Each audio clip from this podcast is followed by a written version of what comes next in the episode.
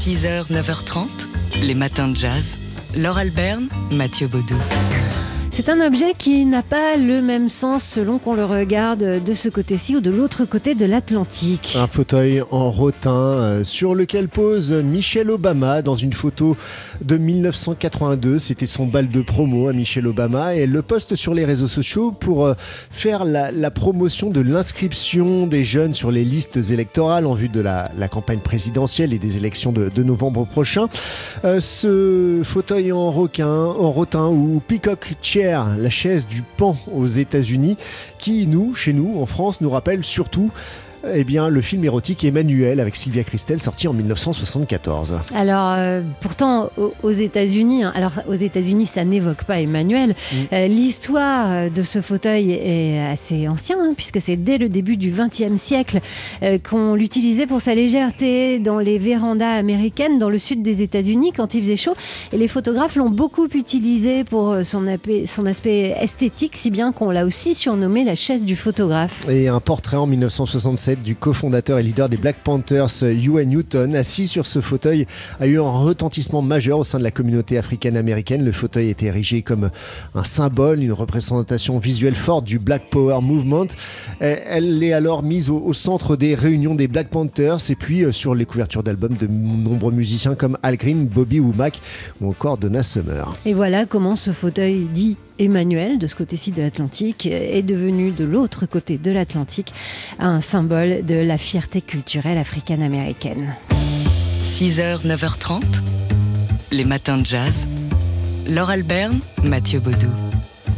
Et aujourd'hui, donc, on se souvient du grand, de l'immense Michel Legrand, qui était né un 24 février. C'était en 1932. Michel Legrand qui nous a quittés il y a un peu plus d'un an. C'était le 26 janvier dernier. Euh, ce, cet arrangeur, musicien, musicien de jazz évidemment, qui se tourne vers la composition pour le cinéma dans les années 60, dans la foulée de la nouvelle vague.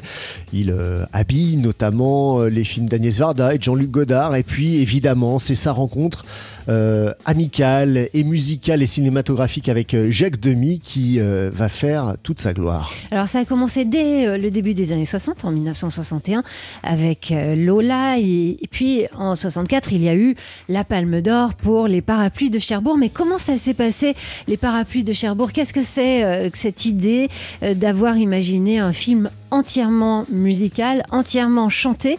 Eh bien, on écoute Michel Legrand qui nous explique comment est venue l'idée. Alors, vous allez avoir du mal à reconnaître. Il, a une voix toute jeune ici. C'était à, la télévision suisse en 1976. Jacques, un jour, vient avec un scénario qui s'appelait les euh, ou les parapluies de Cherbourg. Je lis ça, je trouve ça très beau, très lyrique. Très, je dis que c'est formidable. Je dis, écoute, ce serait pas un sujet pour faire un musical Oh, il me dit, t'as raison, essayons. Alors, on s'enferme, on se met en loge tous les deux, comme ça, pendant plusieurs semaines. Rien, pas bien. Je veux dire, rien ne vient, on n'est pas content. on laisse tomber. Et puis, quelques mois après, on reprend, on y pense, on en reparle comme ça. Et Jacques a l'idée, il dit, écoute, au lieu de faire des chansons comme ça, et des passages parlés, des passages chantés, pourquoi on n'essaye pas de faire entièrement chanter d'un bout à l'autre Comme un opéra. Oh, j'étais formidable. On plonge, et c'est comme ça qu'on a écrit les parapluies. Alors la plus grande joie, c'était de, de, voir que le public aimait ça et se dérangeait pour voir le film, tandis que tous les producteurs qu'on avait vus auparavant pour, pour avoir trois sous à droite et deux sous à gauche nous disaient tous, écoutez, vous êtes deux, jeunes gens très bien, mais comment, comment voulez-vous croire que des gens vont rester dans une salle obscure euh, pendant une heure et demie lorsque les gens, euh, lorsqu'il se passe le sel ou le poivre, le chantent? Je veux dire, Personne ne pourrait y croire, personne, Et à la fin, nous non plus. Ah, voilà, ils n'y ont pas cru jusqu'à ce qu'ils y croient, qu'ils le fassent six semaines hein, seulement pour euh, composer la musique des parapluies de Cherbourg et puis une palme d'or et un film éternel. On écoute ici Michel Legrand sur la scène du Festival de Jazz de Montréal. C'était dans 2001 avec le thème des parapluies.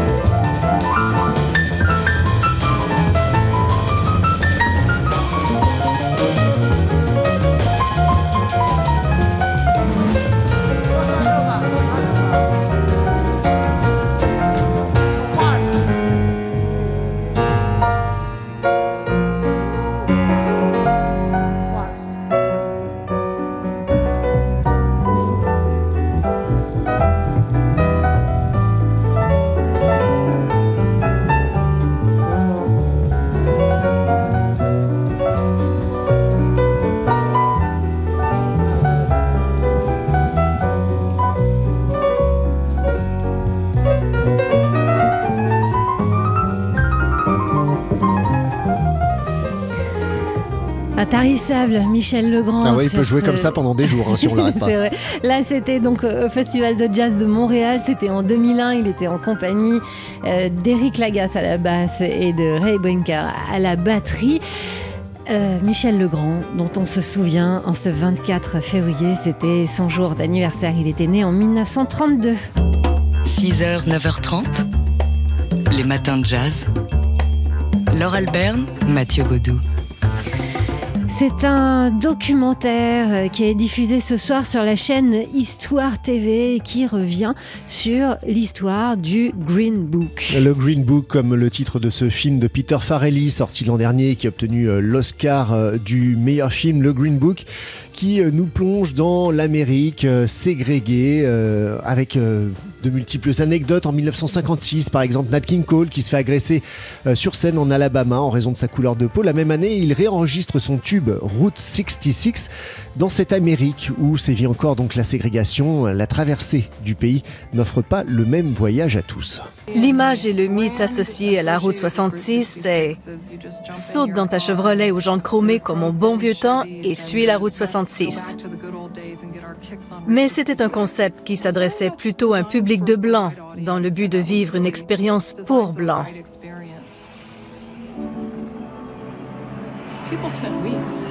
Les familles noires préparaient pendant des semaines ce voyage en voiture. Il fallait être prêt à toute éventualité.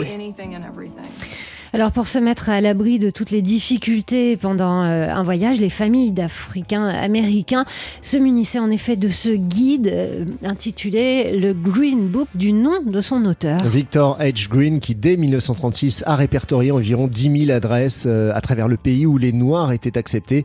Et le documentaire Green Book, le guide vers la liberté, revient donc sur l'histoire des États-Unis de la période Jim Crow au mouvement pour les droits civiques dans les années 60 à travers l'histoire de ce fameux Green Book. Un documentaire à voir ce soir à 20h40 sur la chaîne Histoire TV.